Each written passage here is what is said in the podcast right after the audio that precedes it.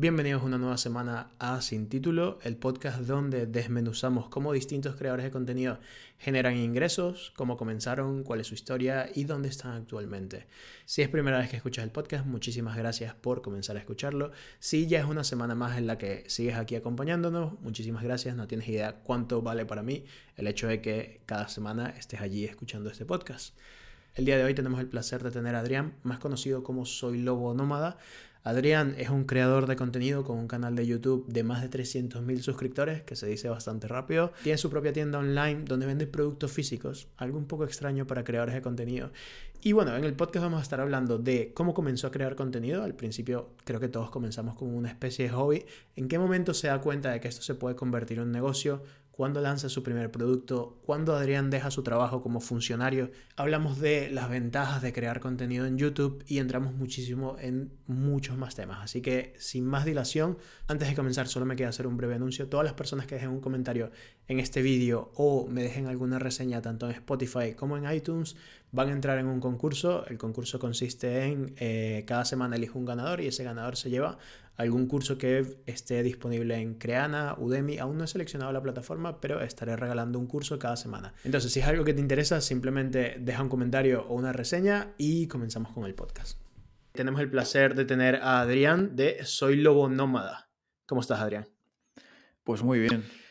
Adrián, quería preguntarte, eh, tienes un canal de YouTube muy exitoso, eh, un e-commerce, productos y, la verdad que cada vez que te veo me parece un claro ejemplo de un creador que ha elegido un nicho y que está construyendo algo bastante interesante en él. Quería preguntarte, ¿cómo comienza todo esto? O sea, ¿cuándo es el primer paso que tú dices, oye, voy a grabar vídeos? ¿O cuál fue el primer paso de todo? El primer paso me empezó a gustar lo que es la comunicación por las redes sociales yo creé un canal de YouTube que nada tenía que ver con esto, porque ya, a mí ya me llamaba mucho la atención y me apasionaba el, grabar, el editar, lo que es crear una historia y compartirla con lo que grabas. Eso me gustaba mucho. Y a la vez eh, fui descubriendo también el hobby por mi nicho, que es sobre supervivencia en la naturaleza y todo esto. Y estaban separados. Los vídeos que hacía no tenían nada que ver. Y luego aparte, pues yo hacía, yo me iba formando, pasaba tiempo en la naturaleza, eh, iba probando materiales, herramientas. Y bueno, eh, YouTube, el canal primero que tenía, no, funcionaba muy bien, aunque sí que luego lo tenía como ahí muerto y meses después vi que habían cogido ciertas visitas los vídeos, aunque ese, canal lo terminé borrando, creo. Ok. Y al final decidí mezclar las dos cosas. Dije, oye, no sé cómo, fue un poco de manera natural porque fui compartiendo en algún foro, en algún grupo de aquel entonces, que se llama muchos todos los foros, algún vídeo en el que de manera totalmente eh, personal, o sea, no lo compartía ni en mi canal de YouTube ni nada, sino en un grupo de Facebook, un vídeo, a lo mejor probando un producto para ir a la naturaleza o para hacer prácticas de supervivencia y les compartía con ellos, con ese grupo que igual tampoco había tantísima gente eh, mi experiencia. Y empecé a ver que gustaba mucho y dije, oye, ¿y por qué no lo subo a YouTube para que lo vea cualquiera, no solo gente de este grupo? Y así, de manera totalmente casual, pues em, vi que empezó a gustar mucho y, seguí con ello. Y curiosamente empecé además haciendo esto exactamente, revisiones de herramientas y objetos para hacer prácticas de supervivencia, que es lo que he terminado haciendo el e-commerce. Qué guay. ¿Y de qué era ese canal anterior? Pues ese canal quería que fuera de blogs, mostrando un poco mi vida, ¿no? O algo así. Y, por ejemplo, una vez hice un viaje y, lo grabé.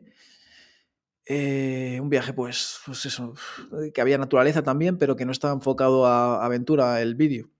No, empecé a hacer vídeos así, pero como que no tenía mucho sentido, ¿no? estaba yo probando el mundo de YouTube y, compartiendo cosas. Y un día mostré una receta de cocina que, yo hacía que no se me veía la cara, diciendo, bueno, primer paso, hago esto, esto, otro. Me gustaba lo que era compartir y, así, fui haciendo. Pero bueno, eh, yo creo que al final la, la conclusión que saco de todo esto es que es importante empezar por un nicho Empezar, oye, ¿en qué te quieres centrar y qué quieres compartir? Y luego incluso eso lo puedes expandir, porque una vez que la gente te conozca y te sigan más por quién eres y les guste más quién eres tú que el nicho en concreto, luego ahí ya puedes abrirte a otras áreas. Claro, claro. Igual también la elección de nicho a veces resulta muy complicada, te lo digo porque yo personalmente, que me gustan tantas cosas y que he variado, de hecho, si ves mi canal de YouTube, al principio era como creatividad, luego Notion y productividad y ahora está en creación de contenido, yo creo que en principio tú comienzas como tú comenzaste ese canal de YouTube, ¿no? Que comienzas probando distintas cosas, vas viendo qué te gusta, qué no te gusta y luego terminas en, oye, voy a hacer esto y voy a seleccionar este nicho. Hmm. Pero sí, luego también puede ser que veas que funciona más de todo lo que estás compartiendo y a ti te guste más centrarte ahí también porque ves que hay más resultados. Claro, claro. Creo que es una unión entre lo que a ti te gusta y lo que está dando resultados. ¿Vale? Para poder ir y ahí empiezas a, explorar y a buscar un poco el nicho. Pero también no, no, yo diría no te frenes con la elección de nicho, sino prueba. Y, y ve hmm. probando hasta que, porque en alguna de las cosas, cuando ya vas probando, caes ahí y te das cuenta de, oye, quizás por aquí es donde tengo que tirar, ¿no? Sí, sí. Al final eso sale, es ir probando, exacto. Claro. Y cuando comienzas a grabar estos primeros vídeos, eh, porque me imagino que, ¿cómo grababas? ¿Con qué editabas? Hmm. Bueno, pues yo empecé de una forma eh, muy, ¿cómo decir? muy, muy amateur, ¿no? Muy, casera, eh, como imagino que empezará todo el mundo. Bueno, ahora hay un montón de información, ¿no? Ahora ya puedes buscar qué cámara usar, qué editor y todo eso. Pero claro, yo cuando empecé todo esto no, se llevaba mucho aún, que fue en 2012. Y, me acuerdo que, bueno, yo tenía una cámara de fotos, una cámara digital de fotos de las de toda la vida. Y, y me di cuenta de que con esa cámara tenía un botón de grabar vídeos lo típico que te vas a dar un viaje y haces algún vídeo chorra ahí que, tiene un mal ángulo y tal. Digo, bueno, pues yo tengo esto, pues voy a grabar con esto. Y grababa con eso. Y no es la típica compacta que tiene la pantalla abatible que te puedes ver en la pantalla. No, no, la pantalla era rígida. O sea, si yo no estaba bien en el plano, eh, salía todo el vídeo mal, mal. Y luego para editores de vídeo, no sé cómo empecé, imagino que buscando en Google editores de vídeo fácil o algo así. Y yo, me acuerdo que empecé a editar vídeos con un editor que era como para niños. Era, sí, se llamaba Magix Kid o algo así. Y era como, pues, eh, totalmente simplificado y fácil, ¿sabes? Una barra de edición muy ancha, eh, cortes, pim pam, música y poco más. Y yo empecé así. Y poco a poco, pues fui, fui mejorando. Claro, es que al principio no necesitas más. Y de hecho, te diría que hasta has tenido suerte de conseguir ese editor porque normalmente los editores tienen una curva de aprendizaje y el hecho de haber conseguido uno que fuera mucho más sencillo, que es lo que yo a veces recomiendo al principio, que es, oye, si ya tengo esto y la curva no va a ser tan grande, quizás no te frena, ¿no? Porque hay muchas veces que vemos esa curva de aprendizaje para comenzar a hacer algo y decimos, bueno, ya comenzaré, ¿no? O voy a algún día mm. empezar a hacer eso. Sí, sí, lo vemos como, hostia, qué difícil es esto. Yo ahora, ahora pienso en cosas que hago, ¿no? Y, por ejemplo, editando vídeo, y digo, joder, si esto lo hubiera visto mi yo del 2012, a lo mejor lo hubiera flipado, ¿no? Claro. y para mí es algo súper normal. 100%. A mí a veces que explico las cosas a otra persona que le estoy explicando las cosas que hago en el día a día y es como, lo ven súper complicado y para mí es como, claro, llevas tanto tiempo ya haciéndolo y por repetición que ya para ti es como si fuese normal. Sí, sí, es que paso a paso se puede llegar muy lejos. El problema es que, vemos, miramos hacia arriba, hacia la encima de la montaña y yo me gustaría estar ahí, pero qué alto se está, en vez de empezar a caminar. Claro, claro. Y eso pasa también, yo creo que es con mucho compararse, porque por ejemplo, mm. yo ahora que, que, he comenzado otra vez a publicar vídeos y todo, cuando yo veo a los creadores de contenido que a mí me gustan y a los que consumo, normalmente son Casey Neistat, Peter McKinnon o son creadores muy, muy grandes que llevan toda la vida produciendo vídeos y que cinematográficamente son increíbles. Y entonces tú los ves y dices, ostras, es que yo, mis vídeos no se parecen en nada a eso, ¿no? Hmm. Es, claro, claro. Te comparas con lo mejor que hay, entonces así normal frustrarse. Claro, sí, 100%. Y comienzas a crear, eh, ¿cuándo, por fin te, te diste cuenta de que, ostras, el canal está tomando audiencia, hay gente viéndome, dejan comentarios? Pues recuerdo que fue muy rápido. Lo que te decía, primero tenía este canal random que, no había una comunidad, a lo mejor entraba alguien de casualidad y comentaba alguna cosa y tal, pero eso no terminaba de cuajar. Y como te dije, pues eh, publiqué esto, algún vídeo, alguna publicación en los grupos, en los foros, y ahí funcionó muy bien y fue automático. Fue crear el canal de YouTube y subir algún vídeo ahí y fue rapidísimo, me acuerdo.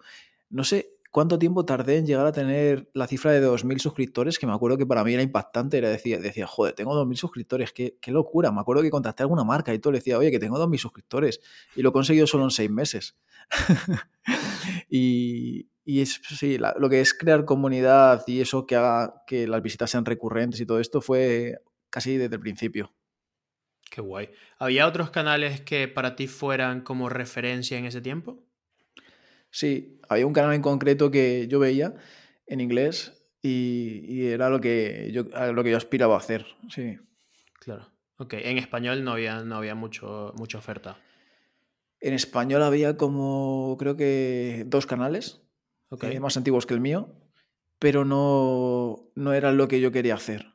Eh, Claro. Aunque sí que los veía y decía, hostia, si estos pueden hacerlo yo también, ¿no? Lo típico que, el típico pensamiento que, que te impulsa también a actuar.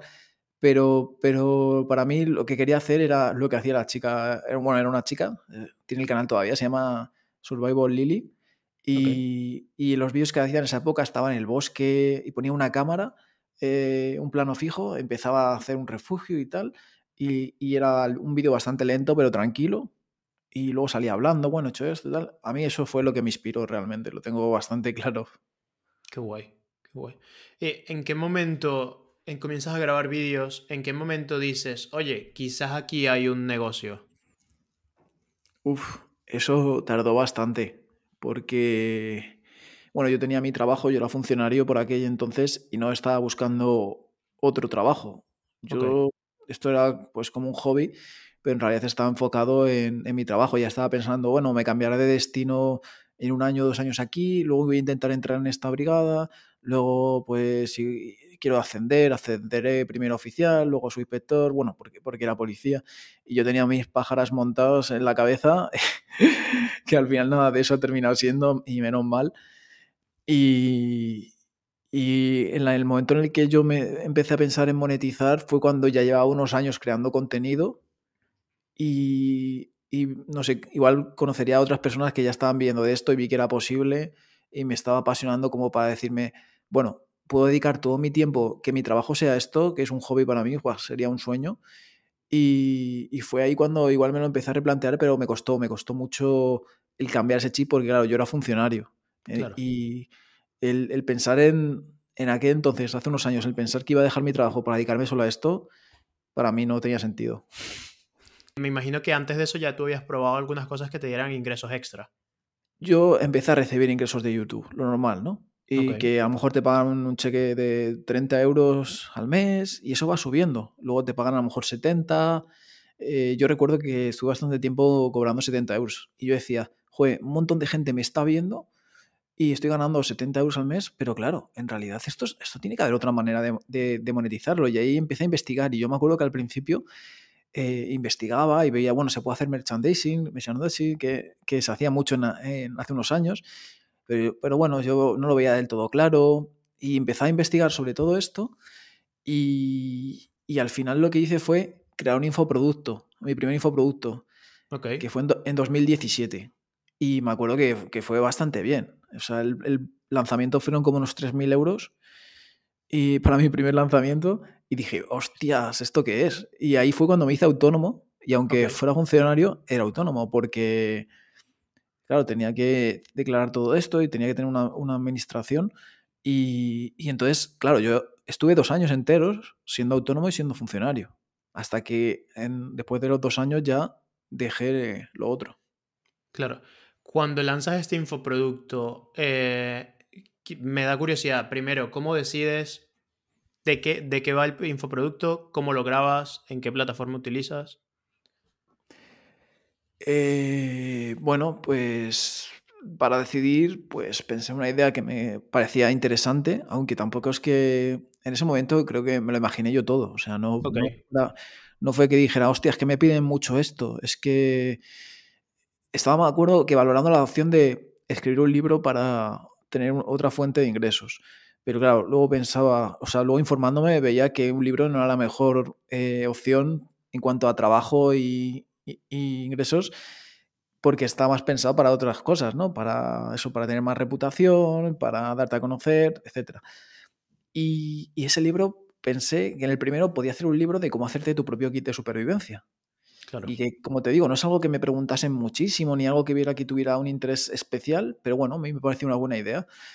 Y en vez de hacer el libro, pues al final creé el, el infoproducto, que era un videocurso, y fue de esa idea. Y funcionó yo creo que muy bien porque era el primero, llevaba muchos años aportando mucho a la comunidad, y bueno, hice un buen marketing, también recibí ayuda, y la plataforma que usé fue Teachable.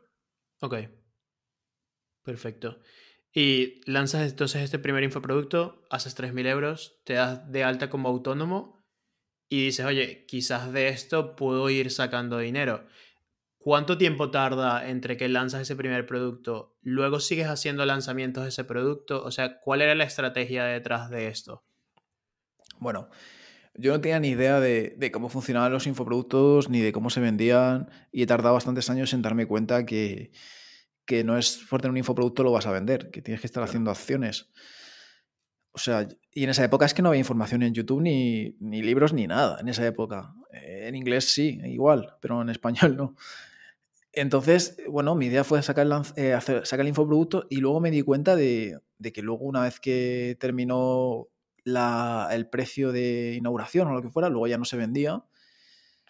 Y, y, me acuerdo que incluso ese mismo año, para, creo que fue, o al siguiente, para Navidad, se me ocurrió la idea de, de, hacer otra, otra llamada a la acción que fue, no sé si incluir un bonus o algo así por Navidad, alguna cosa, que ya ves tú, yo no tenía ni idea de todo esto, ni siquiera había visto mucho de cómo funcionaban los infoproductos, porque en aquel entonces es que no te salía publicidad de todo esto ni, ni nada, claro. pero a mí se me ocurrió hacer lo que es dar un bonus por un tiempo limitado o algo así, de, simplemente por, por lógica, pensando, bueno, si hago esto a la gente le va a interesar. Y, y, me acuerdo que hice eso, también vendí algo, algo un poco más, no sé cuánto fue, y, y luego ya está, y luego ya no, no, se vendía, yo nunca puse publicidad, eh, yo nunca hice ningún tipo de acción, no hacía email marketing, nada. Ese, ese primer producto luego ya quedó así, no, no tenía un sistema. Ok, ok. Y luego lanzas otros productos, o sea, me interesa el momento en el que tú eh, decides renunciar y dices, oye, voy a, voy a intentar esto. Y si ese momento quería saber si renuncias porque dices, oye, ya no puedo más, o si dices, y quiero probar esto, o si ya tenías una serie de ingresos fijos que te permitían renunciar cómodamente y, y seguir recibiendo ingresos. Sí, sí, pues eso está bastante claro. Yo no tenía una estabilidad de ingresos, nada. Okay. O sea, eh, YouTube me está pagando aproximadamente 100 euros al mes y los infoproductos no tenía ningún sistema creado para venderlos. Eh, una vez que renuncié, yo, si no me equivoco, tenía por lo menos dos o tres infoproductos ya creados, pero tampoco tenía un sistema para venderlos. No tenía ningún funnel hecho ni, ni nada. Eh, vendía okay. en cuanto a lanzamientos que se me ocurrían a mí. Entonces eso, no, tampoco es que tuviera muchos ahorros, pero fue un momento que eh, empecé a tener problemas en el trabajo porque, porque recibí un moving, lo que se llama, ¿no? Okay. que te toquen los cojones en el trabajo, vamos, prácticamente, o lo que, lo que te hacían los malotes en el colegio, pues en el trabajo.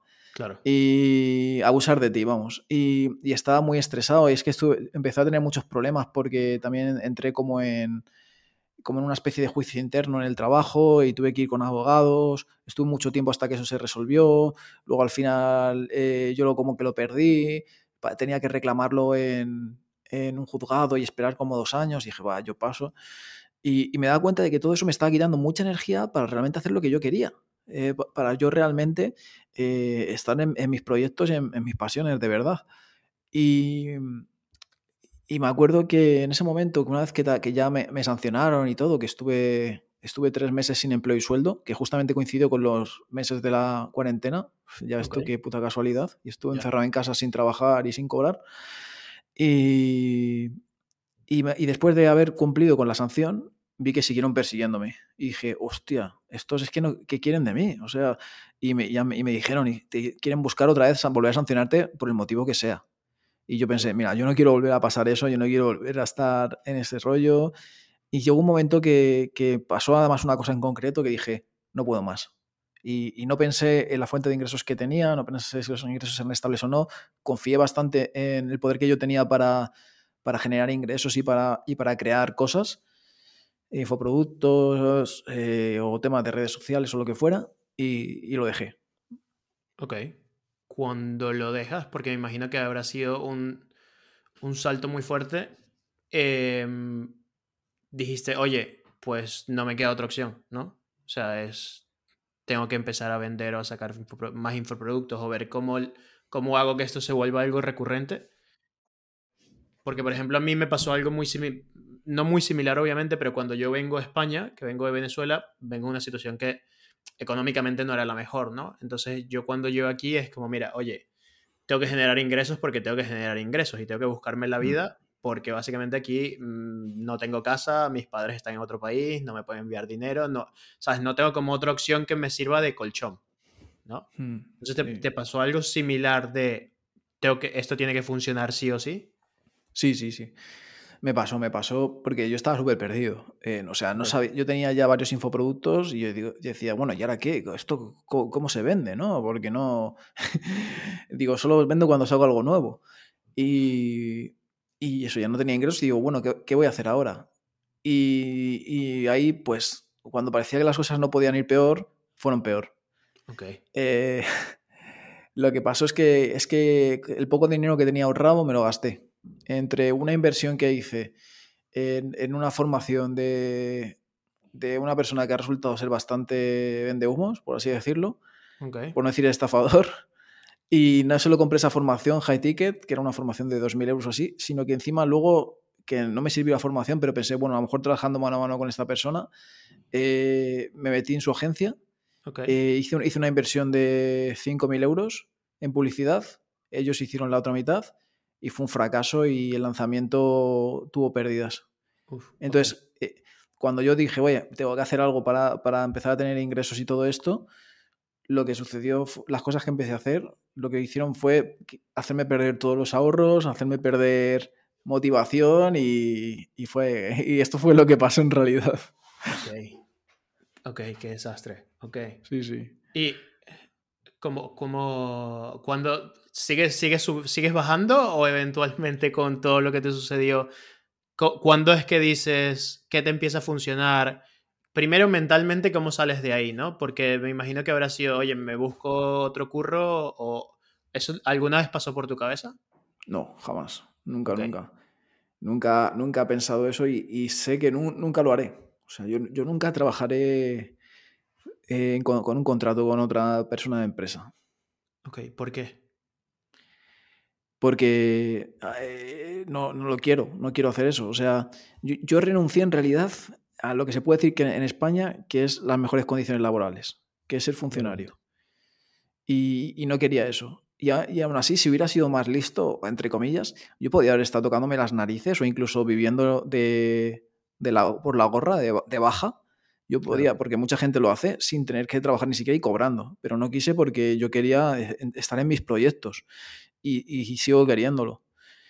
Entonces, ¿en qué momento retomé y salí de ese bache? Eh, es una buena pregunta. Es que no, no, recuerdo exactamente qué momento fue. ¿no? Esto, yo lo veo como una carrera de obstáculos en la que te vas cayendo, te levantas, eh, te caes, te levantas y han salido más obstáculos desde entonces, porque siempre los hay. Pero bueno, al final eh, te reinventas. Yo lo que hice fue generar una nueva fuente de ingresos que, que era mi e-commerce. Okay. Y, y, eso fue bastante bien y, y, eso tuvo, había momentos que iba peor, momentos que iba mejor, pero bueno, una fuente de ingresos más es otra pata de la silla, otra pata de la mesa y, y luego pues también con los infoproductos igual me seguí reinventando, seguí sacando cosas y dentro de, de lo que eran mis habilidades y mis conocimientos de marketing, pues fui haciendo lo que, lo que yo sabía. Claro.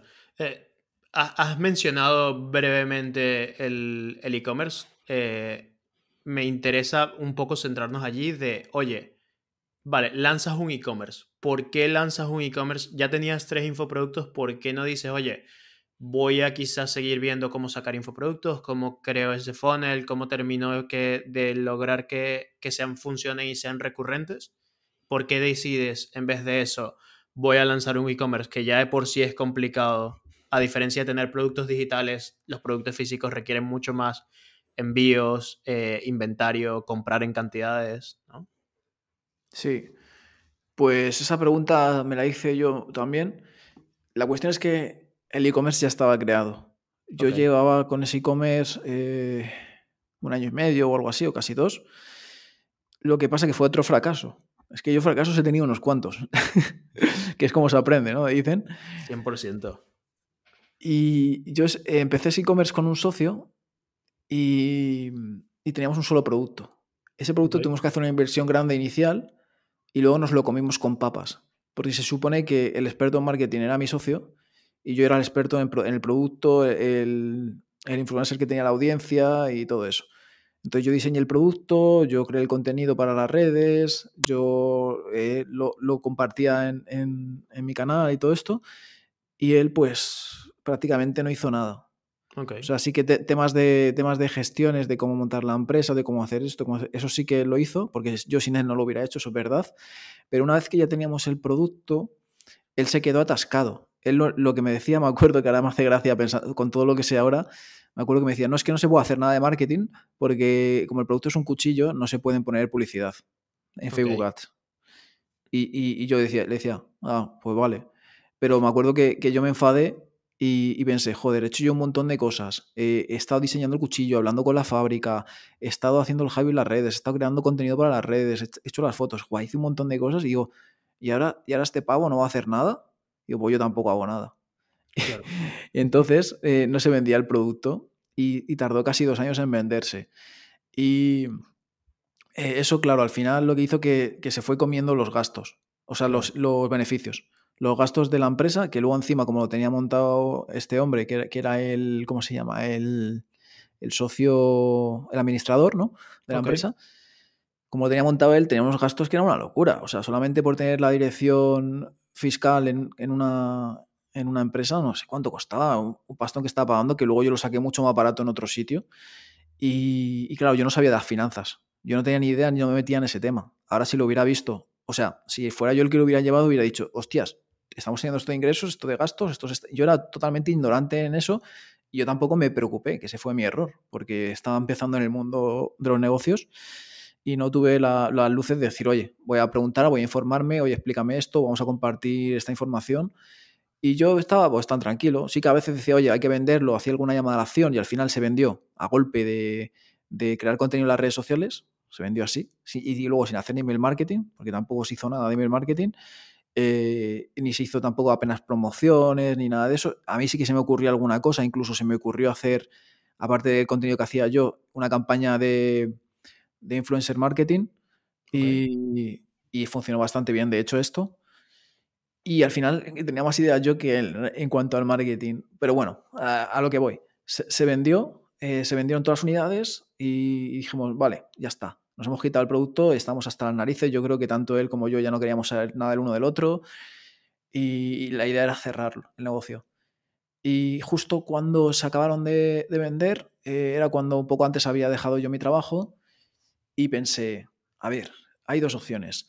O se, o se cierra o me lo quedo yo y, empiezo, empiezo de nuevo con, con, otros productos, poco a poco. Y yo recuerdo que esto esto exactamente como has dicho tú, lo hablé con, un amigo que, que, tiene muchos conocimientos, bueno, es muy conocido en las redes sociales, tiene muchos conocimientos sobre este mundo, y le dije, eh, oye, ¿tú qué me recomiendas? Te, pido consejo. ¿Tú me recomiendas que, esto me lo quede y lo haga yo? ¿O, cómo lo ves? Y me dijo, no, eh, no te metas en esto, ponle foco a...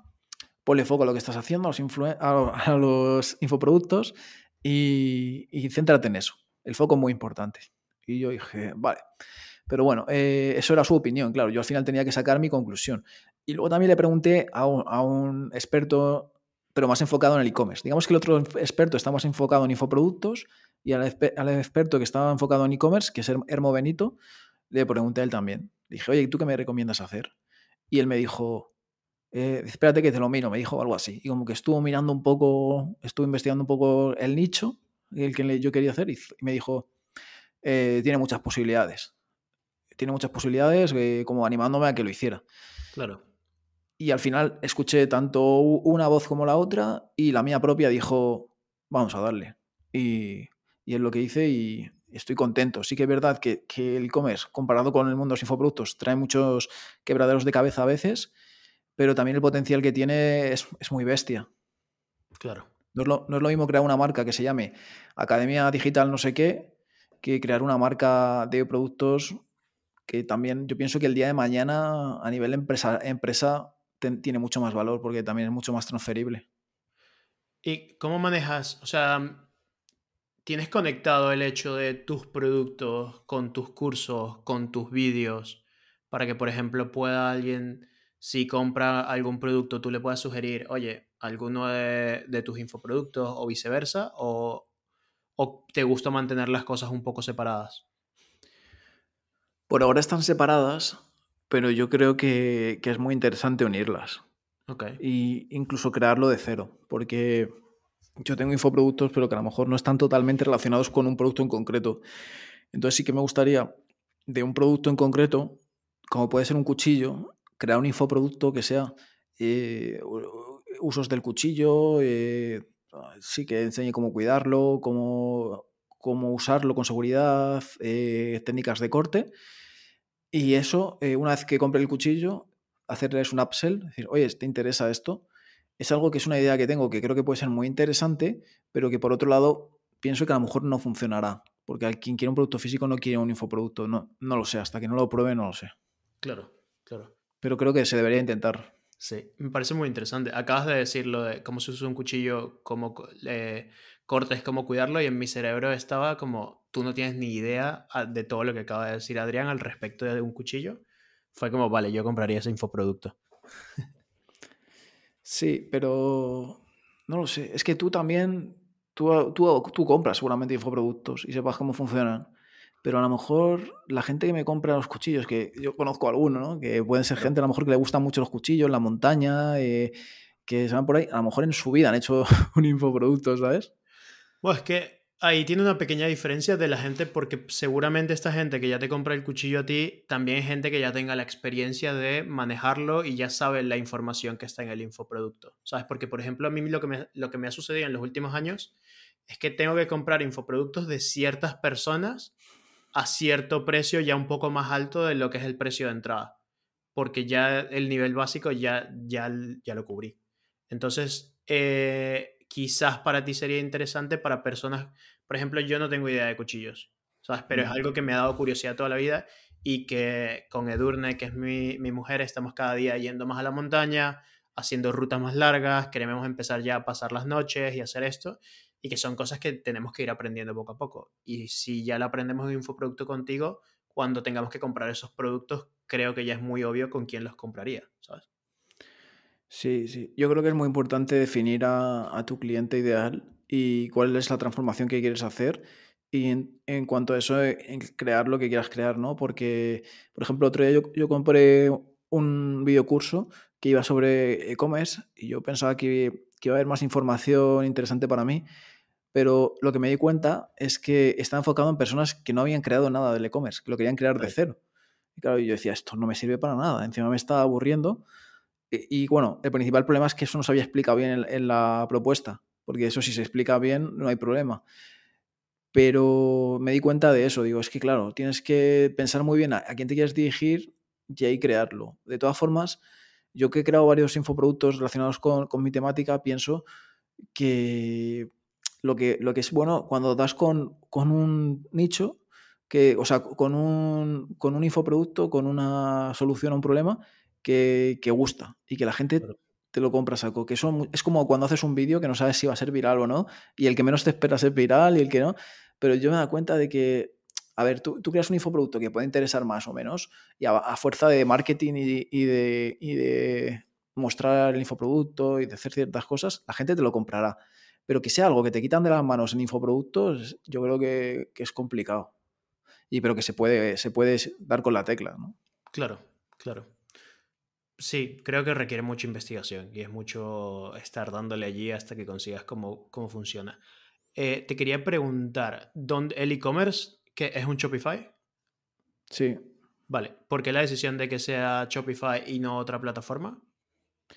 Bueno, cuando se empezó, lo empezó mi socio y, lo creo con Shopify. Pero a día de hoy, yo estoy súper contento. O sea, Shopify me parece una brutalidad de plataforma. De hecho, estoy dándole vueltas al hecho de, crear infoproductos y meterlos en Shopify, venderlos en Shopify y luego conectarlos con otra plataforma que los que contenga el, el, contenido. Porque Shopify es que es bestial. Es que y comparo a veces Shopify con Teachable y es que no tiene nada que ver. Es, que en Teachable no tiene nada de información apenas. Claro. Ok. A mí, por ejemplo, Shopify lo recomiendo mucho para alguien que no le gustaría meterse dentro de todo lo que va a involucrar crear un WooCommerce. Porque, por ejemplo, claro, yo llevo 10 años creando páginas web en WordPress, WooCommerce, todo esto. Entonces, para mí, crear la página web eh, lo controlo y, y, puedo hacerle el servicio técnico. Si algo falla, entiendo que falló y ya es muy fácil arreglarlo. Pero para alguien que no quiere estar todo el día viendo qué está fallando, actualizando plugins y, liándose con todo lo que tiene que hacer de WooCommerce, Shopify es una maravilla. Realmente. Hmm. Y es potente también, es que, puede aguantar eh, mucha gente dentro de la tienda, y muchos pedidos y que, que no se sobrecarga. Claro. Y esto que estamos comentando me parece interesante, lo el tema de los infoproductos, porque es algo que estoy dándole vueltas últimamente, ¿no? Y de hecho he sacado uno que lo lancé ayer que ha funcionado bastante bien. Y, luego también, claro, yo tengo que pensar que al final estoy vendiendo algo que no hay un precedente. O sea, no existen infoproductos de, de, cómo ir a acampar y cómo explorar y cómo no sé qué. Es que no, no, a lo mejor alguno está saliendo ahora alguna cosa, pero yo fui el primero, eso está clarísimo. Pero claro, si, si pensamos en el nicho del marketing, por ejemplo, sí, ahí sí que puede, más fácil investigar y decir, oye, ¿qué va a funcionar mejor? Un, un infoproducto de marca personal, un infoproducto de, de Facebook Ads, un infoproducto de, de, copy. Ahí yo creo que es más fácil saber qué cosas lo petan, ¿no? Que, o qué infoproductos son más interesantes para la gente. Pero en lo mío, claro, es un poco difícil, yo diría. Pero has pensado, por ejemplo, puedes hacer eh, un pre-lanzamiento, que hay muchas personas que lo hacen y es, oye, si llegamos a esta marca, eh, creo el producto. Y las primeras mm. personas que te compraron por haberse dado, o sea, por haber eh, sido los primeros, tienen un descuento en el precio final. O sea, tú dices, oye, voy a lanzar este, necesito, no sé, 100 mil o las personas que necesites para comenzar a crearlo. Por ustedes haber pagarlo, entran dentro de una pequeña comunidad donde yo mismo voy a ir creando los primeros vídeos y, te ayudan a crear el curso. Entonces así puedes validar distintas ideas sin que sea muy costoso, porque si no se vende o si no llega a las expectativas que tú tenías, es tan fácil como, oye, devuelves el dinero, te comes la comisión, pero tampoco es que va a ser una comisión mm, tan gigantesca eh, de, de las transacciones y devuelves el dinero. Y es una manera válida y honesta de probar las cosas también. Sí, sí. Eso es algo que, he hecho en los últimos infoproductos que he creado, lo he hecho así. La cosa es que, yo ya tengo una base de, seguidores y, más que seguidores, ¿no? De, alumnos, de personas que ya han probado mis infoproductos, que están contentos o, que han comprado mis productos, saben que hago las cosas bien. Yo creo que tengo una base ya que, haga lo que haga, les va, lo van a, van a, van a entrar siempre y cuando les interese, ¿no? O sea, y, y, yo, claro, yo sí tengo una idea de algo que quiero compartir va a ser algo que yo piense que es interesante. Claro. Ahora, yo creo que lo difícil es algo que la gente lo compre sin ser seguidor tuyo, sin conocerte, y ahí está la clave, ¿no? Porque llegas a mucha más gente. No, 100%. El lanzar con una audiencia que ya tú tienes es mil veces más sencillo que el lanzar desde cero. De hecho, yo Nunca recomiendo a casi nadie, a menos que ya sean medio expertos en marketing, el lanzar un infoproducto si no tienes audiencia. Me parece que es una, locura. Que hay mucha gente que vende cursos de cómo lanzar cursos y te dicen, oye, pues vas a lanzar un infoproducto, pero esa gente no tiene audiencia. Entonces, la única alternativa que veo a no tener audiencia es gastarte una cantidad absurda de dinero en publicidad, ya sea Facebook App, Google o, o donde tú quieras colocarlo, y luego es jugar ese juego hasta que entiendas y te crees una audiencia, pero lo veo súper complicado. Sí, sí, yo pienso igual que tú, lo mismo. O sea, si tuviera que darle un consejo a alguien que quiera hacer esto, le diría, le diría eso, que empezara creando una comunidad. Claro. Porque al final, por ejemplo, tú ahora ya tienes una comunidad y no solo eso, sino que tú has seleccionado una plataforma que es YouTube que funciona de puta madre, porque puedes tener vídeos allí de hace 5, 4, 3 o cuando hayas comenzado todos estos años y ese vídeo sigue trayendo tráfico, porque si es una búsqueda que a la gente le interesa, la gente lo va a seguir consumiendo. Y si en mm. ese vídeo tú estás nombrando uno de tus infoproductos y a alguien le interesa, quizás puede que compres infoproducto. A diferencia de si te dedicaras, por ejemplo, a Instagram eh, o cualquier otra plataforma, hay contenido que tú publicas y a los tres días ya nadie lo va a ver. Sí, sí, sí. Bueno, en realidad las ventas que vienen, yo tengo vídeos de hablando de infoproductos y, y sí que es verdad que hay gente que sigue llegando, pero son ventas como muy, eh, muy poco frecuentes. O sea, a lo mejor pues una cada dos semanas te viene una venta y dices, ostras, mira, esto lo habrá visto en algún vídeo de YouTube, que, que tampoco es una estrategia para, para estar siempre vendiendo. Yo lo, que, lo que haría, y voy a hacer de hecho, es siempre en cada vídeo tener un funnel hecho, que ese vídeo lleve a un lead magnet y, que de ese lead magnet haga un upsell. Y, voy, a, y voy a hacer esa, ese, ese, sistema que podría llevar a, podría llevar a... O sea, no, lead magnet no, a, un Tripwire. A un producto baratito. Eh, porque al lead magnet, eh, pues yo creo que es un paso que ahí... Yo quiero quitar el paso del, del, del lead magnet porque eh, el lead magnet yo creo que es más para que la gente vea que empiece a coger confianza y alguien que me sigue en YouTube ya confía. Hmm. Entonces les propondré algo así más barato y en cada vídeo. Y lo bueno que tiene también YouTube es que cuando tú eh, intentas llevarte a la gente fuera de YouTube, aunque a YouTube seguramente no le gustará, pero es más fácil, porque puedes poner un comentario destacado arriba, tú puedes poner un, eh, un, enlace a la descripción, tú puedes poner las tarjetas, las pantallas finales. Es que de hecho, en un solo vídeo, si quieres poner que la gente se vaya a, una página web, tú puedes poner como cinco llamadas a la acción diferentes, diríamos, ¿no? Entre la descripción, comentario fijado, no sé qué, pim pam. Y en Instagram y en Facebook y todo esto, y en TikTok ya ni te cuento, ahí van a intentar que no se vayan de, todas. Eh, a veces hasta casi que no te dejan irte y, y, y lo veo como más complicado para eso, para sacar a la gente de la red social. No, 100%. De hecho, si en Instagram montas una historia con un enlace, el, de, el performance que va a tener esa historia es muy, muy pobre. Porque a mm. Instagram no le interesa que la gente se esté saliendo. Al final las plataformas hacen dinero con la gente que está dentro de la plataforma porque está enseñándole publicidad todo el tiempo. Y si tú estás intentando sacarlas, a ellas no les va a interesar promocionar tu contenido. Te mm. quería, quería preguntarte, ya que hemos entrado en esto, ¿cuál es tu estrategia ahora mismo para creación de contenido? y luego, o sea, porque me acabas de decir, oye, yo quiero ahora agregar un producto que sea como el primer producto de entrada dentro de un vídeo para luego hacer upselling dentro de ese producto, ¿no? Pero tienes planeado tu próximo calendario de contenido, sabes cuántas publicaciones vas a hacer y luego, por ejemplo, eso en YouTube, pero luego hay otras plataformas donde tengas también una estrategia o estás muy centrado en, en YouTube. No, es que, es que eh, eh, yo soy una persona eh, muy, ¿cómo decir? Como muy creativo, ¿no? Como muy de letras y muy poco de números. Y por lo tanto, además soy muy caótico, como te decía antes de la entrevista, muy poco organizado. Y yo creo que con el tema de este de creación de contenido pasa un poco igual, ¿no? Y sí que tengo ciertas ideas, pero es que, es que yo voy fluyendo. Y, el contenido sale de una manera descomunal, porque, porque mi vida es el contenido. Entonces, eh, yo ahora mismo lo que estoy haciendo en YouTube es mostrando cómo voy viviendo y cómo voy arreglando eh, una, una, finca en la montaña. Y, por ejemplo, hoy voy a grabar cómo arreglo las paredes, que voy a quitar los, desconchamientos de la pared, voy a ponerles masilla.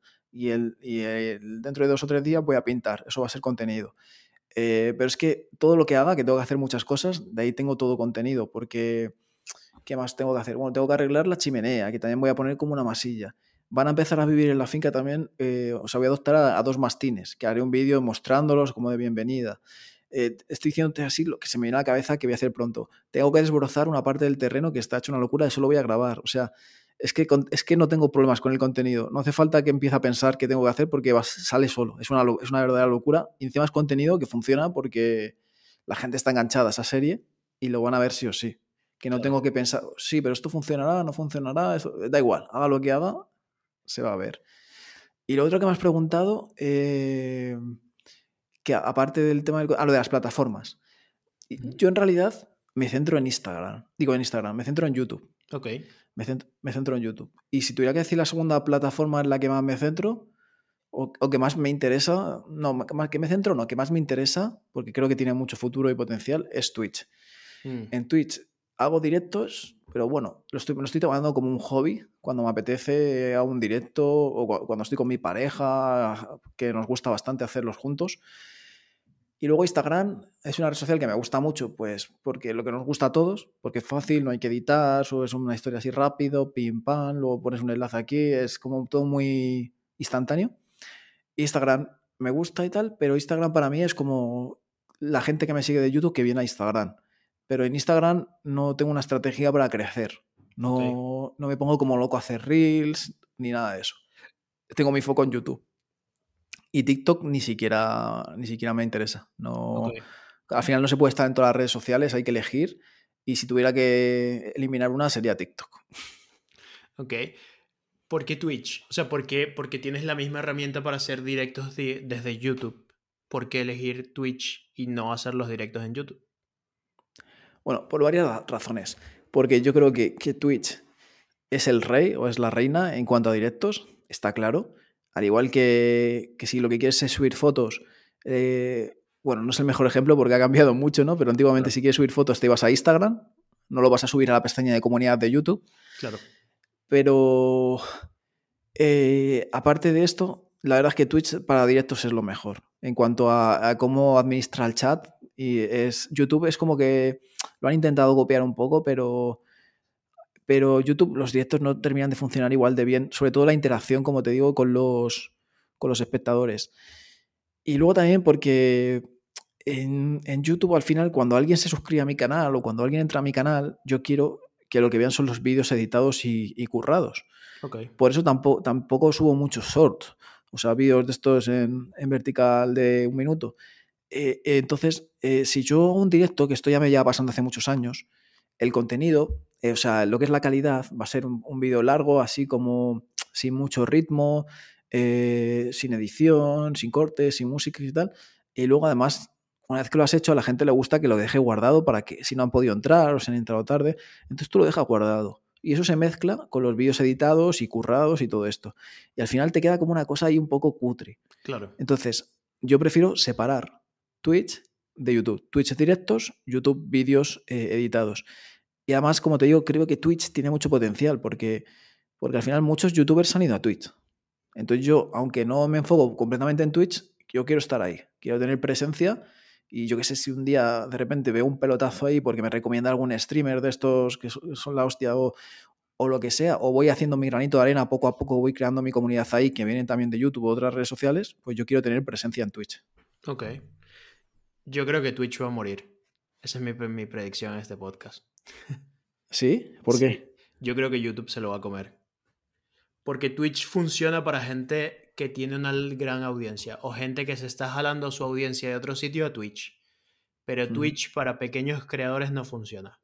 O sea, para un mm. creador de, por ejemplo, si yo quisiera ahora, yo, yo he intentado Twitch, estaba allí, tengo como 100 seguidores, ciento y algo, pero todos esos seguidores me los he jalado de otras zonas. No son gente que ha llegado a verme a Twitch porque Twitch me está recomendando. O realmente las recomendaciones en Twitch no funcionan. En YouTube sí que funciona muy bien. O sea, porque YouTube va más por la búsqueda que alguien está haciendo y va a recomendar a muchos creadores pequeños. Pero en Twitch no hay manera de que esa competencia funcione. Y luego lo que están intentando ahora, los líos que tienen con la monetización de la plataforma, yo creo que a YouTube le falta mejorar tres cosas que ya lo está haciendo y está trabajando con muchos creadores. De hecho, hay muchos creadores ahora que están dando el salto de, Twitch a YouTube otra vez. Y creo, creo yo que, YouTube va a terminar ganando, ganando terreno. Puede que tenga razón. A ver, yo, también lo he pensado eso, ¿eh? porque sí que he visto que hay gente que, creadores de contenido grandes, que están en Twitch y que se van a YouTube. Eso lo he visto.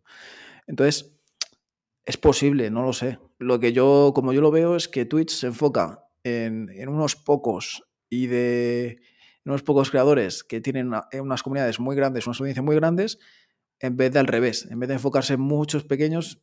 Entonces, eh, como empresa yo creo que es una buena estrategia, porque en cuanto a atención al cliente y todo eso es más fácil. Pero, por ejemplo, TikTok podría ser lo contrario, ¿no? A eso, a la estrategia. Lo que hacen es que cualquier persona, da igual que no tenga seguidores, que se haya creado la cuenta, llega a mucha gente. Claro. Pero también, o sea, mm, pero no sé, el sistema de TikTok, claro, eh, es, o sea, si quieres empezar, yo a nadie le recomendaría nunca que empezara en Twitch, si está empezando las redes sociales.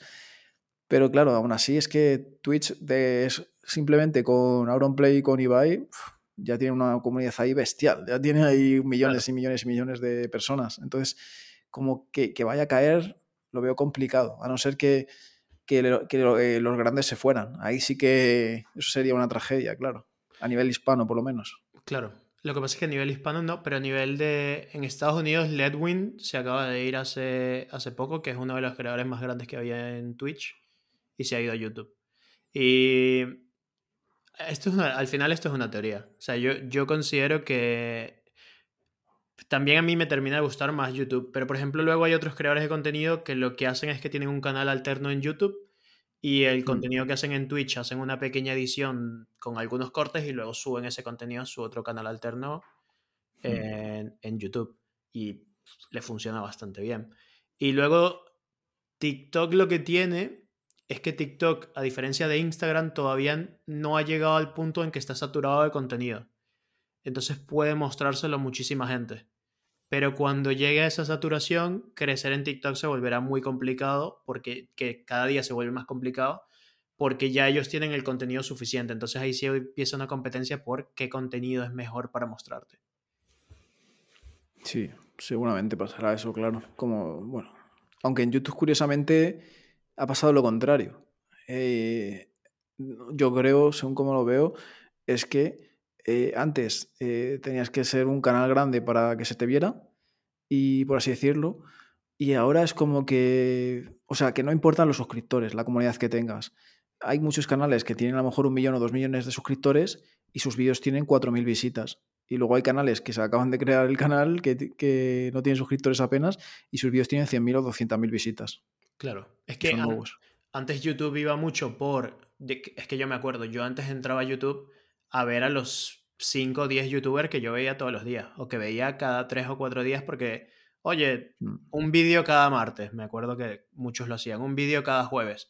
Y entonces yo era como, como ir a ver televisión, yo entraba y los veía. Y ahora mucho de lo que consumo en YouTube, de hecho tengo dos canales de YouTube para consumir distinto contenido, para, que para engañar al algoritmo. Y uno es contenido profesional y otro es contenido de entretenimiento. Y y yo entro y veo lo que me recomienda YouTube en estos momentos. No voy a ver lo que ha sacado otro creador o lo que sea porque ya confío en que YouTube me va a recomendar lo que, lo que yo quiera ver. Entonces ya ha terminado funcionando por allí, que es una ventaja para los creadores pequeños porque al final puedes competir, ¿no? O sea, si tú sacas un vídeo que responde a lo que la gente quiere ver, a la pregunta de lo que quiere ver, va a funcionar. Entonces es una posibilidad bastante interesante es una locura al final el algoritmo de YouTube y, como yo lo veo, eh, es que en mi caso, por ejemplo, es subconsciente total. Porque a mí me sale mucho contenido en YouTube de sugerido de streamers, por ejemplo. Y un poco de salseo. De, bueno, el otro día veía, de hecho, hablando de esto, eh, se va de YouTube por no sé qué. Y, a mí me salía sugerido y luego me metí. Claro, me sale sugerido porque en realidad, eh, aunque yo no lo esté eligiendo, subconscientemente me llama Incluso ahora mismo, claro, pensando en esto, YouTube tiene una función que si tú te quedas, estás con el móvil, te quedas parado en un vídeo en la miniatura, eso se reproduce ese vídeo, sin sonido. Y de hecho, si te vas al historial de reproducciones, YouTube lo, cuenta como que tú has reproducido ese vídeo, aunque no hayas hecho clic dentro.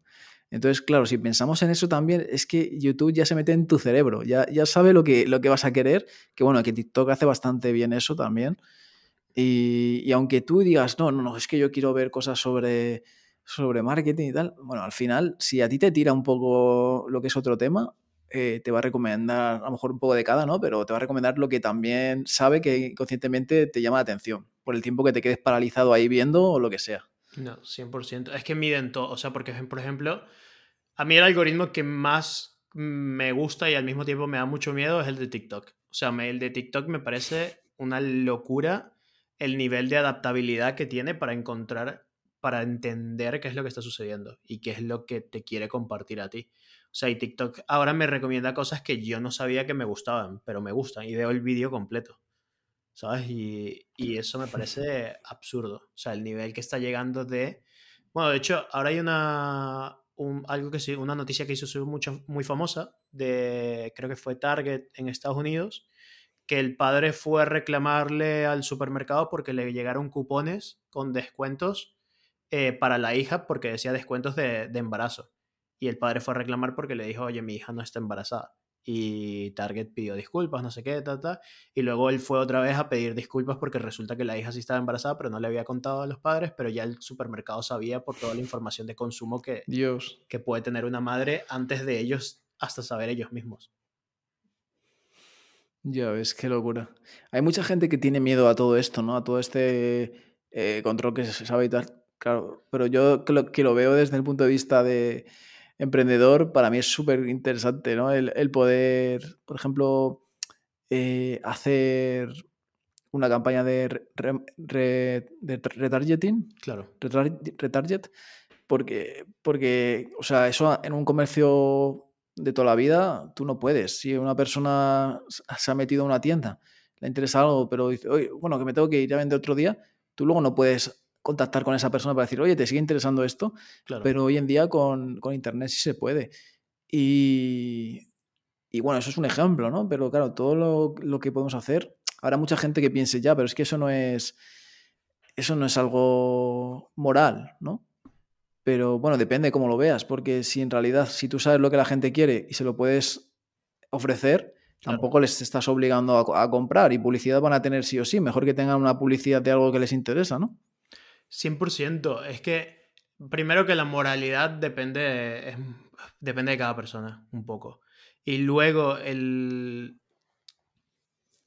Es que también depende de... Porque llega cierto balance de oye, te está ayudando a que disfrutes más de las cosas que a ti te gustan. Pero también te está enseñando que tú tienes que saber dónde pones el límite de las cosas que a ti te gustan.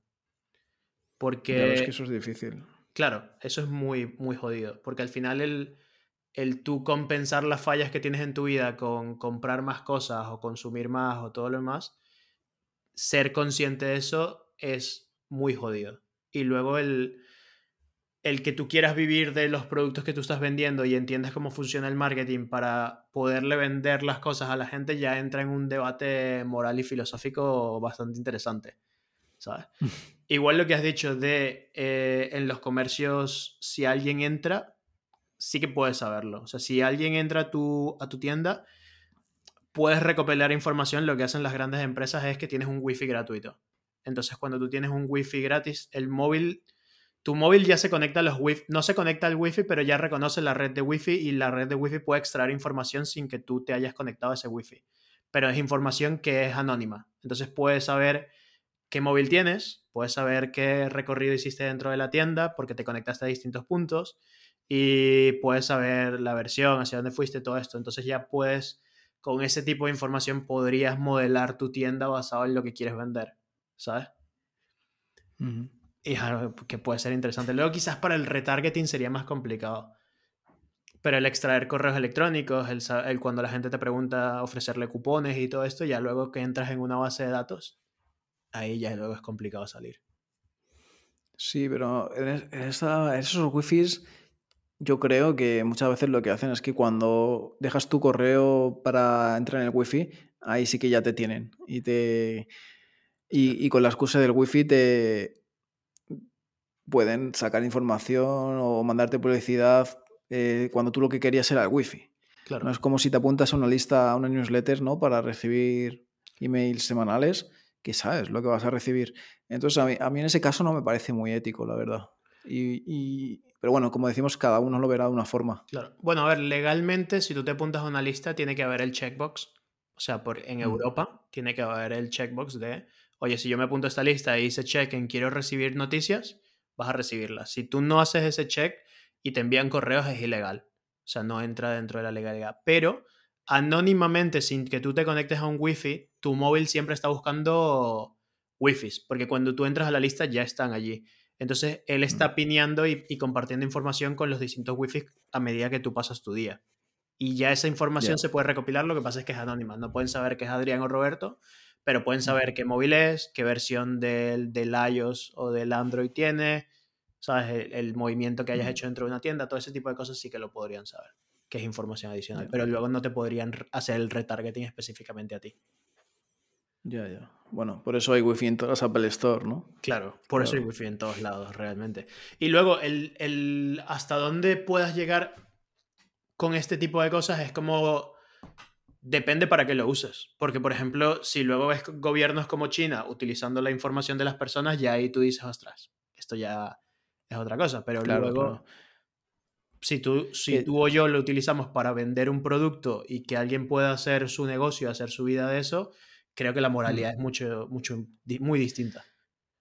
Claro, claro, es que yo como negocio, yo sé cuáles son mis intenciones y a, mí, me da igual saber que José Pérez ha comprado esto en San Valentín, no sé qué, a mí me da igual. Yo no voy a contactar a su mujer para decirle que le ha comprado algo para su amante o yo que sé, por ponerte un ejemplo muy loco, que me da igual su privacidad. Eh, yo lo que quiero es eso, es, vender y vender gente que quiere lo que, lo que tengo. Pero como te, lo que te quería decir es que a veces la gente entra un poco en conspiración con este tema de, mm. De la huella digital, y de, de, dónde va, de, oye, ¿cómo puede ser que me haya salido esta publicidad cuando yo he buscado esto? Y dicen, esto, esto nos controlan, esto tal.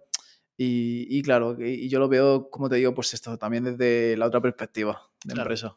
Claro, es que 100%, o sea, de empresa, tú lo ves y dices, oye, este es el mejor momento en el que pude haber vivido, porque antes hubieses tenido mm. tu tienda en algún sitio quizás de Barcelona, no te podrías haber ido a un pueblo, probablemente hubieses tenido que vivir en un sitio más céntrico y luego desde esa tienda podrías ofrecer ciertos, pero solo a la gente que te conoce y que está cerca de tu tienda. Sí, sí, yo, yo creo que vivimos el mejor momento para, para montar negocios, pero en el mejor, incluso mejor que hace 10 años en cuanto a información que hay. O sea, no, no, el mejor, porque claro, hace 10 años lo bueno es que no había información en, en español. Quien supiera inglés lo, lo podía haber petado o lo ha petado mucho porque podía sacar esa información en inglés y aprovecharse y ser de los primeros. Pero en cuanto a información de cómo hacer las cosas, eso nunca, nunca había sido tan fácil como ahora. Y en cuanto a información de cómo comenzar también. O sea, ahora mismo tú quieres comenzar cualquier negocio y ya hay muchas personas que lo comenzaron y ya están compartiendo su experiencia. Que es algo que, que tú has hablado que me pareció súper interesante y no lo tocamos, que es tú ahora estás documentando y esa es la mejor, para mí es la mejor manera de crear contenido tú documentas lo que tú haces en el día a día o documentas lo que haces en tu vida o lo que aprendes.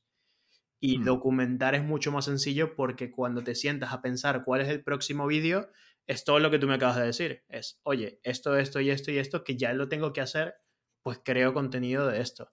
Cuando mm. tienes que crear, que tienes que hacer investigaciones, tienes que hacer, es mucho más complejo hacer el contenido. Sí, tota-, totalmente. Y cuando, y cuando encima que lo que sabes que vas a documentar va a interesar, pues es que es eso. Yo creo que en cuanto a redes sociales, o sea, en cuanto a contenido de YouTube, creo que he dado con, con una mina de oro, por decirlo así. Y claro, yo llevo muchos años, ya te digo, yo empecé el primer canal que no, no era ni el actual, entonces yo he probado muchas cosas, he hecho muchas cosas, empecé a hacer viajes de aventura, que sí, por el Ártico, por Canadá, por Escocia, por Costa Rica, por no sé qué, y a grabarlo todo eso, me di cuenta que en cuanto a contenido tampoco interesaba mucho en YouTube. Y eso a mí, sí que me, llenaba muchísimo eso en aquel momento, pero que yo en realidad he probado muchas cosas. Y ahora estoy dando con, algo que funciona guay, pero que no ha sido casualidad, ha sido fruto al final de probar diferentes cosas y esto, lo bueno que tiene es que yo esto lo, nació de hacerlo porque me apetecía también, como he hecho casi siempre con el contenido. Nació de mí y digo, wow, me apetece yo hacer este tipo de contenido porque yo también estaba consumiendo de otros creadores de este rollo. Y, dio la casualidad que justo lo que a mí me apetecía hacer funcionó, cuando en realidad pivoté en cuanto al contenido en mi canal y podía haber sido que la gente dijera, pero ¿qué estás haciendo? Que esto no es lo que nos tenías acostumbrados. Claro. O sea que ha sido suerte también. Claro. Bueno, la, la suerte es cuando la oportunidad se encuentra, ¿cómo es, el... Realmente que dicen que la suerte es cuando la oportunidad se encuentra con la preparación, ¿sabes? Y, mm. y al final, por ejemplo, lo que tú has dicho, a mí me... Mucha gente que quiere comenzar a hacer cosas consume una cantidad absurda de contenido, libros, podcasts, y esto, y para mí creo, o sea, que, tú lo has dicho, que has tenido muchos fracasos. Yo, yo lo siento igual. Yo he comenzado un montón de negocios que no han llegado a ningún sitio. Pero todo eso te da una serie de habilidades que al final te terminan llevando a, aprender muchas cosas que en un libro o en un curso hubiesen sido mucho más complicadas de aprender. Totalmente. Además que te da cierta intuición también, ¿no? Para, para tener ese olfato y decir, uy, esto sí me apetece hacerlo, pero igual es que ya inconscientemente también sabes que va a funcionar porque tienes experiencia. Claro, claro. Y a partir de aquí, eh, ¿cuál es tu plan a futuro? O sea, ¿quieres sacar más productos? ¿Quieres crecer el e-commerce? ¿Tu canal? ¿Contratar personal, editores, gente que te eche una mano? Pues muy buena pregunta eso. Porque yo no me he sentado a pensar qué quiero hacer en el futuro. Lo que sí que tengo una época ahora de mucho, mucha reflexión. Tengo un montón de ideas de negocio. Eh, eh, no sé si es por estar en la montaña aquí aislado y sin, sin tener distracciones. Pero estoy en un momento de, de muchísimas ideas. Eh, que nos pasa eso, ¿no? Los que somos creativos, que tenemos muchas ideas, pensamos mucho y luego lo, lo, que nos falla son otras cosas, pero esto tenemos el lado bueno. Entonces, si me pongo a pensar a futuro, eh, bueno, yo ya estoy trabajando ahora mismo como un editor. Ok. Por esa parte la tengo cubierta. Em, el e-commerce va bien. Yo creo que el e-commerce en unos años será más grande. Eh, tendré que contratar. Yo me veo con un par de empleados. Tampoco mucho más. No me gustaría mucho más, pero me veo con un par de empleados, por lo menos. Eh, un equipillo pequeño. Y hacerlo más conocido, hacer que llegue a un nicho más grande. Y, luego también soy consciente de que tengo que poner foco, ¿no? De que sí, que tengo muchas ideas, de que, oye, podría hacer esto, podría hacer esto otro, pero al final todo no se puede hacer, ni de coña. Y muchas cosas juntas lo que hace es que te dispersan. Entonces, hay ciertas cosas que sí que seguiré con ellas, que, una de ellas es el e-commerce. Y luego, algo que estoy dudando justamente estos días es mi parte de formación en cuanto a mi parte de formación en cuanto a, cursos presenciales ya no me veo tanto ahí, porque al final no es nada escalable, ¿no? Tienes que estar tú ahí un fin de semana, mucha energía te gastas. Eh, es algo que está guay porque es una manera de obtener ingresos rápidos, al final es un servicio. Claro. Y, y, eso sí que tenía pensado el comprar un terreno, dar ahí los cursos, o sea, un terreno, encima hacer una inversión grande. Y ahora estoy pensando, vale, eso es muy bonito, puede que sea una idea bonita, pero en realidad eh, poner tu energía ahí es productivo, porque yo tengo muchas ideas bonitas y tengo muchas ideas que me apasionan y, y a lo mejor son mucho más rentables. Ya te digo, es que son cosas que, me estoy acordando ahora, porque si te digo de ideas que tengo me salen muchas más.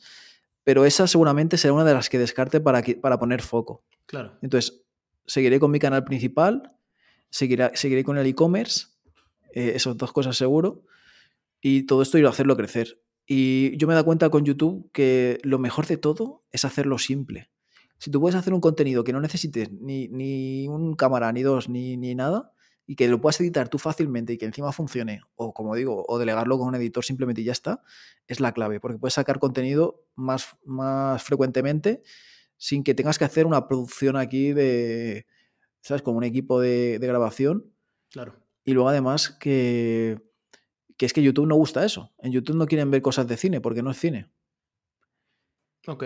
Y luego, y, luego, aparte, bueno, eso, de seguir haciendo lo que ya estoy haciendo en YouTube, de crecer el e-commerce y tal. Luego también tengo otro proyecto en YouTube, que no sé si lo, has visto, el del Club del Lobo. Eh, es un podcast. Sí, eso es un podcast que, que empecé hace ya dos años. Ok. Y, y, empecé a hacerlo pensando en podcast, pensando en que se escuchan en Spotify y tal. Y que ahora ya no estoy compartiendo en plataforma de podcast y lo estoy haciendo solo en YouTube. Lo que sí que es algo más hablando. Esto no lo he visto. O sea, había visto que habías comenzado un podcast, pero no, no he visto que pivotó a ser solo un canal de YouTube. Sí, sí. Tenía un podcast que de hecho ya, ya te digo, empezó hace dos años. Lo que pasa es que he ido dejándolo, retomándolo, dejando y ahora estoy muy en serio con él. Y me di cuenta al final de que para crecer de forma orgánica en YouTube estaba llegando a. Los vídeos estaban teniendo entre 5.000, 10.000 y 20.000 visitas. Mientras en, en aplicaciones podcast están escuchando entre 20 y 50 reproducciones. Mm. Y dije, mira, no voy a tomar ni la molestia de subirlo a las plataformas porque cuando creo el contenido siempre estoy pensando en, oye, que también estás dirigiéndote a gente que te está escuchando y eso lo, condiciona mucho a, la forma que tengo de hablar, a, algunas referencias que hago en el vídeo. Y he dicho, mira, voy a dejar ya de quitarme de la cabeza esto, esto es solo para YouTube. Y está funcionando muy, muy, muy bien. Y, y trata sobre emprendimiento y me he dado cuenta de que de todo lo que yo puedo aportar en ese tema, por lo que te decía, por todos los errores que he cometido, por todo lo que he aprendido, por todo lo que he, probado. Y eso eso seguramente va a ser eh, una parte al final de, de, mi negocio muy grande, porque lo que, lo que haré será seguramente esto, esto 100%, es tener mis propios infoproductos en cuanto, en cuanto a emprendimiento de redes sociales. Okay. Que seguramente estarán enfocados en creación de contenido en YouTube, eh, en marca personal, aunque no me centraré mucho en eso, a lo mejor será un lead magnet. Y, y, luego puede ser que también me meta en el mundo de los infoproductos con, con un infoproducto Upsell que, que explique pues, cómo, cómo, hacerlo y todo lo que he aprendido. Entonces, esto es un, un, un, negocio que tendré, una academia digital, aparte del canal que ya está creado. Y luego, otra idea loca relacionada con todo esto, que esto no creo que lo llegue a cabo, pero es una idea que la tengo ahí en, en la cabeza, que sería crear una agencia de, de marketing de.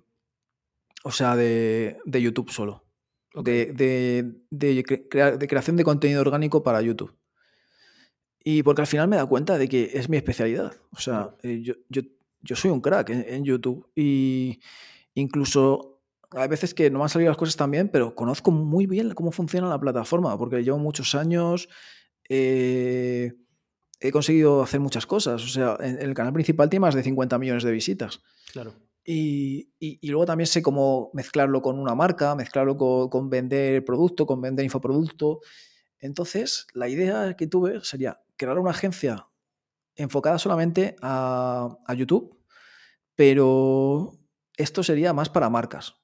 Para, para, para, porque pensé, bueno, tiene que ser gente que, o sea, empresas que estén ganando dinero que, que, me contraten, que sería un servicio.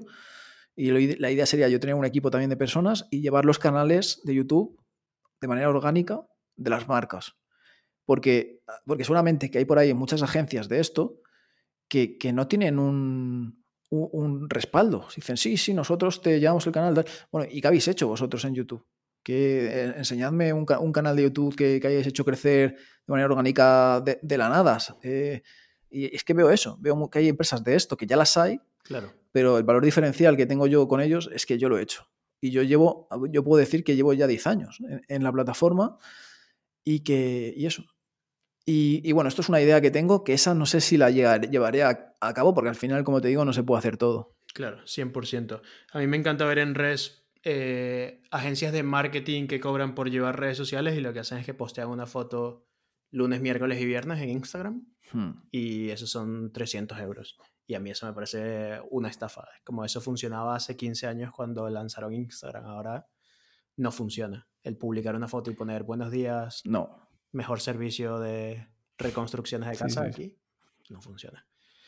Y que al final la mejor persona que te puede llevar a las redes sociales, el mejor eh, community manager o como quieras llamarlo, es social media, es es alguien que, que, que, lo está petando y ves cuentas de, de, gente que ha empezado con su cuenta de Instagram, que sabe muy bien cómo hacer formato de reel claro. y que está haciendo crecer una barbaridad y dices, hostias, pues contrata a esta persona y no a una agencia que te cobra un pastón y están desfasados, como tú dices. Sí, yo siento que muchas veces también es, siento que el dueño puede compartir muy bien todo, lo que pasa es que necesita una asesoría de cómo comenzar, porque muchas veces ellos no lo tienen. Entonces, por ejemplo, hay un restaurante libanés que yo los ayudo con el marketing y lo que hemos hecho es que yo grabé una especie de podcast con el dueño y lo que hice fue hacerle preguntas de su restaurante y claro, él me empezó a contar historias y estuvimos allí como dos, tres horas hablando.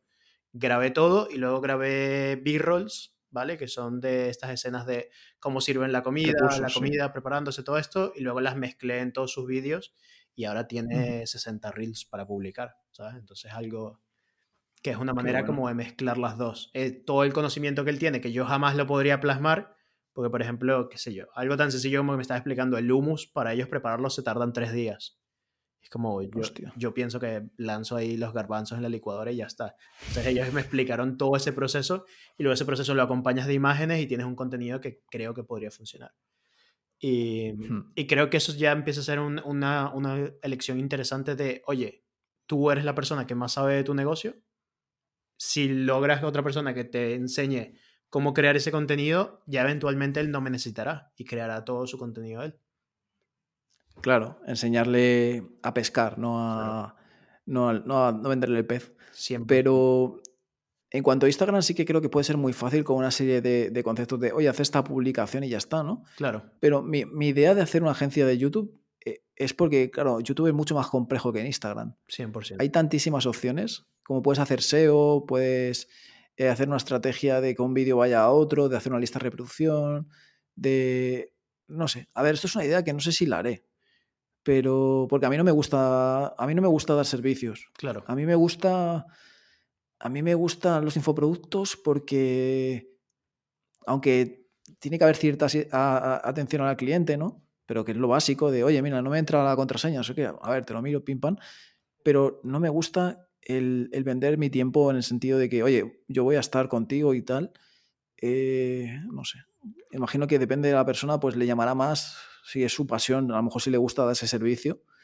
A mí me gusta la idea de estar más, independiente. Claro, ese es el problema que tiene de construir una agencia. O sea, cuando me lo has dicho, suena bastante interesante, creo que sí podría funcionar, pero no sé si el hecho de tener que salir a proveer servicios para los demás, que los demás crezcan, que alguien te quiera implantar su visión dentro de, de lo que ya tú estás construyendo y todo, quizás podría llegar a, a que no sea lo que te termine de molar, porque al final, por ejemplo, con el conocimiento que ya tienes de YouTube, podrías coger otro nicho que te mole y empezar a construir otro canal de YouTube, ¿sabes? Con otros productos, con otros infoproductos. Y por ejemplo, para mí, para los creativos, ese me parece un reto más interesante que construir una agencia donde construyas algo para alguien más. Sí, totalmente, eso, eso es cierto. A mí nunca me ha gustado el, construir algo para los demás, por eso al final soy trabajador por cuenta propia. Pero eh, la idea, la cosa es, yo creo que centrarte yo te he soltado un montón de ideas que tengo, ¿no? Claro. Yo creo que lo importante es centrarte en lo que de verdad te mola, ¿no? Porque la cuestión es que formas de ganar dinero hay muchas. De hecho, como tú decías, tú puedes, yo me podía replanteado trabajar para otros en, muchas cosas. Y no quise hacer eso, eso lo tengo claro. Eh, eh, entonces lo que me tendré que preguntar yo, vale, todas estas ideas que tienes, ¿cuáles son las que te llenan más? Y pon foco en ellas, en, pocas, porque tampoco se puede todo. Claro, 100% a mí, ¿sabes qué es lo que me cabrea mucho y lo que me digo? Buah, yo tengo que montar un negocio de esto porque lo que me pasa muchas veces es que cuando veo profesionales que no hacen bien las cosas y que digo y que, y que te vas a otros a otra a la competencia y tampoco lo hacen bien y tampoco lo hacen bien y dentro de ese sector se hacen tan mal las cosas que a veces me dan las ganas de decir, hostia, voy a montar un negocio de esto y voy a hacer las cosas bien. a veces me pasa eso. Pero eso está muy bien, eso es ver las fallas que hay en el mercado y decir, pues mira, yo lo arreglaría así, así, así. Claro, lo que pasa que, pero igual luego va a estar 10 años trabajando de eso, a lo mejor luego tampoco, tampoco te mola lo suficiente. Claro, claro. 100%. Yo ahora proveo servicios, pero en el futuro, o sea, yo no me veo proviendo los servicios que estoy haciendo por los próximos 10 años. O sea, yo ahora realmente lo que estoy es construyendo algo que me permita dar una base para luego dar el salto a tener negocios propios, tener infoproductos o cosas que yo quiera vender pero yo, por ejemplo, no me imagino dentro de 10 años construyendo páginas web o haciendo este servicio. No es algo que, quiera, es algo que ahora me permite tener esto, que creo que se me da bien y soy bueno, pero en un futuro me gustaría dar el salto a otras cosas. Claro, sí, yo lo veo bastante lógico el, hacer ese cambio. Claro. Eh, si alguien te quisiera buscar en redes sociales, ¿dónde te encuentra? Pues, pues como, como soy lobo nómada, Perfecto. Pero luego yo creo que a, quien esté escuchando este podcast sobre todo le va a interesar mucho el canal de YouTube que tengo sobre emprendimiento que se llama El Club del Lobo. Perfecto, dejaré ambos en la descripción. Y te quería, ¿hay alguna pregunta que no te haya hecho que te gustaría aquí decir o aclarar? ¿Algo que me haya faltado? No, no, se me ocurre nada. o sea, puedo hablar de muchísimas cosas, como ya ves. A mí me das cuerda y no veas. Perfecto. ¿Y tienes algún invitado que me recomendarías traer al podcast? Normalmente siempre pido dos. Uno que sea complicado de traer y uno que quizás nos pueda ayudar a hacer la conexión. Ostras, mira que te escuché el otro día hacer esta pregunta también a alguien que empezó a escuchar tu podcast y, no me lo he pensado. Pero te lo digo. A ver, eh, empezamos por, por, alguien a quien, a quien yo puedo hacer la conexión. Yo o sea, una cosa que, hago en WhatsApp, yo sé que tú eres muy organizado, a lo mejor esto lo haces o te, llama la atención, es que las conversaciones con la gente mía cercana, con en, digamos, en los que más confío, en los que recurriría para pedir ayuda y eso, sobre todo confío totalmente. Estas personas les, les tengo en WhatsApp en, en principal. Okay. Y si son conversaciones de, yo qué sé, de colegas, de estos con los que te tomas una cerveza, pero hasta luego, o cosas así, o, o cosas así como de trabajo y tal, a estos les, les archivo. Que si me vuelven a hablar, eh, si ellos me hablan y me dicen alguna cosa, su, claro, no su conversación se viene al principio. No, sí, sí te enteras, se viene, ah, se viene al principio. La voy a leer. Pero si yo, si yo a lo mejor tengo un problema o tengo un bajón o quiero hablar con alguien, yo, yo me voy al WhatsApp y miro mis contactos y ahí sé que está como mi círculo más cercano, digamos, y, de ahí me pienso a quién contactar. Ah, muy bien, yo hago algo muy similar, pero yo es que borro conversaciones, porque a mí el WhatsApp y los emails me gusta como tenerlos sin nada, ¿sabes? Entonces cada semana termino borrando todas las conversaciones y luego archivo algunas, pero que no se vengan al principal. O sea, tengo muchas cosas archivadas, sobre todo quizás algunos clientes o esto que los dejo allí porque les gusta mucho escribir, pero a mí me gusta solo responder una vez al día. Entonces hmm. entro allí en las mañanas, les respondo todo lo que tengo que responder, les digo, oye, esto va a estar listo para esta data, y luego espero al día siguiente. Y así durante el día no recibo esas notificaciones de estos clientes. Ya, ya, te entiendo. Yo, yo luego también tengo en el WhatsApp de empresa tengo algunos bloqueados. Digo, estos son clientes súper hipertóxicos, o a lo mejor no son clientes, son curiosos. Digo, estos que no me vuelvan a escribir nunca más en su vida.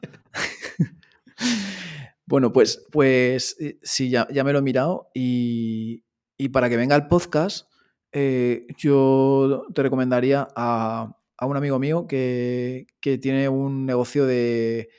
O sea, en, redes sociales su marca es Músculo Inteligente. Vale. Él es entrenador de, fitness y sobre todo dietista. Y, y está metido ahora mucho en, en, el tema online y creo que no tiene infoproductos, creo que también, pero creo que está como tú, que está ahora mismo haciendo servicios y está está cada vez subiendo precios y como va como avanzando y, terminará haciendo infoproducto porque ya mucho tiempo dándole vueltas. Ok, muy bien. Y como alguien que se me viene a la cabeza, alguien a quien puedas invitar así más imposible, inaccesible, pues a Gary Vee. He entrevistado a su diseñador. ¿eh?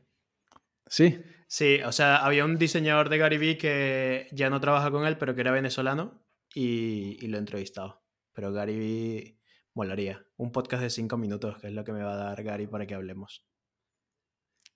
Sí, creo que es bastante. O sea, parece. Da la sensación de como que es muy cercano, pero sobre todo yo creo que si te tiene en persona, ¿no? A lo mejor si le envías un email como que no.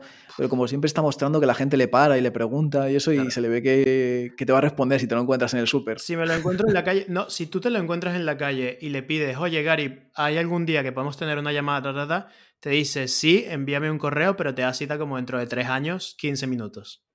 ¿Sabes? Hola. Pero, pero funciona, ¿eh? O sea, te va a dar, oye, sí, hablemos 15 minutos dentro de tres años. Y luego tendría otro que yo lo había visto y costaba, creo que era 10.000 o 15.000 la hora.